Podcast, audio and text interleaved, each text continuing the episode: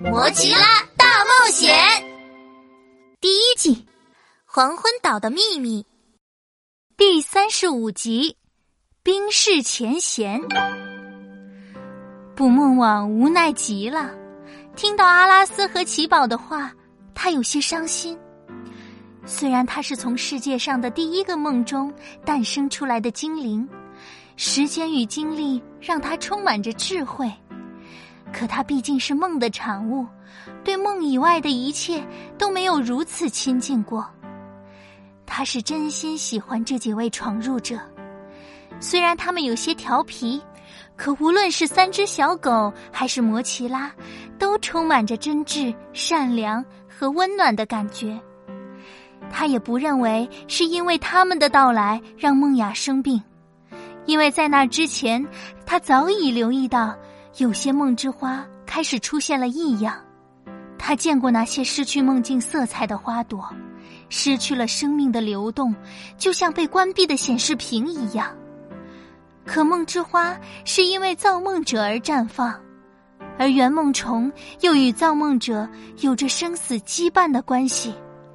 那为什么花园中的圆梦虫并没有因为梦之花失去了生命的色彩而死去呢？可是现在，奇宝那句话一说出口，小魔女也眯着眼睛，不断打量起他来。作为一位长者，要向孩子们低下头来解释，真的很没有面子。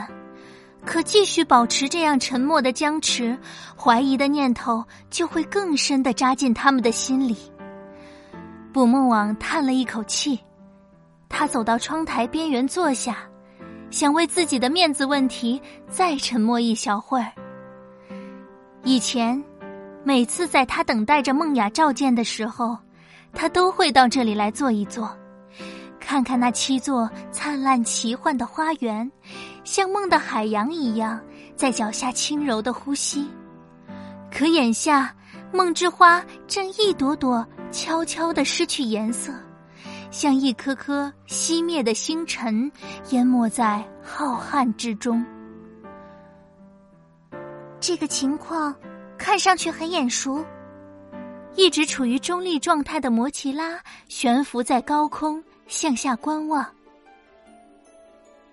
从降落到这里，我就感觉整个花园从上方看下去，很像世界之心。阿拉斯说着，向这边走来。保持着和捕梦网一定的距离，谁知道会不会再被他绑起来呢？毕竟，捕梦网真要想抓住他们，他们可是一点反抗的能力都没有。但捕梦网并没有那么做，他只是把那只充满忧郁的大眼睛看向阿拉斯，问道：“世界之心是什么？”阿拉斯看了看小魔女和奇宝，犹豫着。要不要回答？摩奇拉回到窗台上，对捕梦网说：“这三只小狗来自黄昏岛，那里是和梦之国一样神奇的地方。黄昏岛并不属于人类世界，我把那里定义为一个生命程序中的必经之地，就像诞生、成长、做梦、死亡，都是属于生命的程序。”而世界之心，就像是与人类世界互相连结的一种办法。当世界之心充满着一个愿望的力量，就会出现温暖的光。那光代表着一只狗狗拥有着出生的证明，指引着狗狗与未来的主人相遇。原来是这样。捕梦网认真的听着。嗯，确实，每一朵梦之花。也可以说是梦境与现实的联系，那会不会是因为这种联系受到了干扰，才导致梦之花凋零啊？可能性非常大。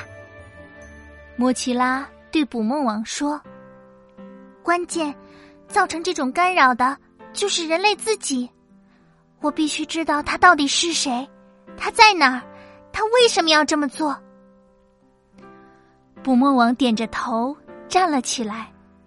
他对阿拉斯、奇宝和小魔女说：“你们的怀疑令我很难过，因为我从来没有想过把你们交给女王会对我有什么好处？谁知道呢？我们在黄昏岛的所有课程都是教我们要以某种目的得到好处。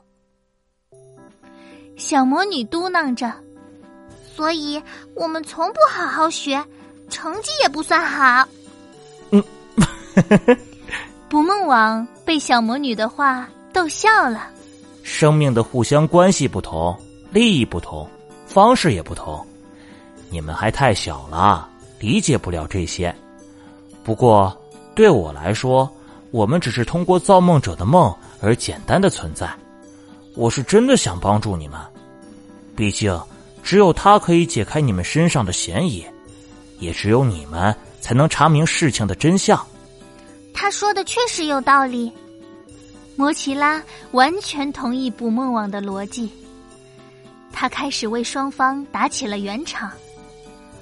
我想。你们只是因为一路上的颠簸积压了一些小脾气。奇宝翻了翻白眼，委屈的说：“可不是嘛，我帅气的尾巴都快被蹭秃了。”大家哈哈大笑了起来，彼此的嫌隙总算是消除了。我有个主意，摩奇拉对大家说：“不如……”我冒充成给女王看病的大夫吧。捕梦王有些担心的问：“可是你行吗？”莫奇拉骄傲的扬起下巴：“我可是无所不能的机器人。”母亲。